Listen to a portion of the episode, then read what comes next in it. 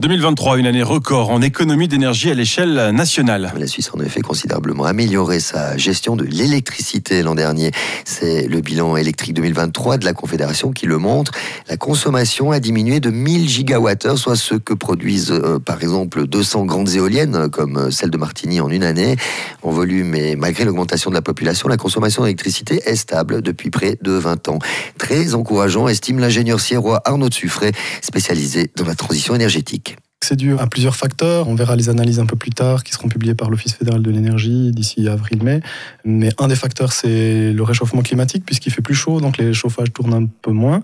Et puis aussi, on a une grande propension à économiser un peu plus l'énergie. Depuis qu'on a eu ces problèmes de pénurie, il y a une prise de conscience.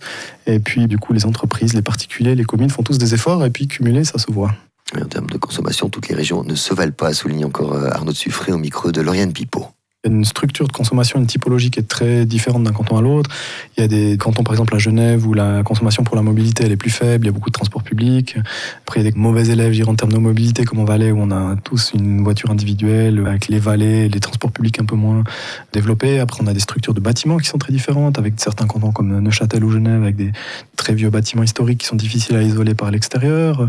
Après, on a des cantons où il y a beaucoup de résidences secondaires, comme en Valais, avec du chauffage électrique, du mazout, etc., des logements en résidence secondaire qui sont souvent vides. On a des problématiques très différentes au niveau énergétique d'un canton à l'autre.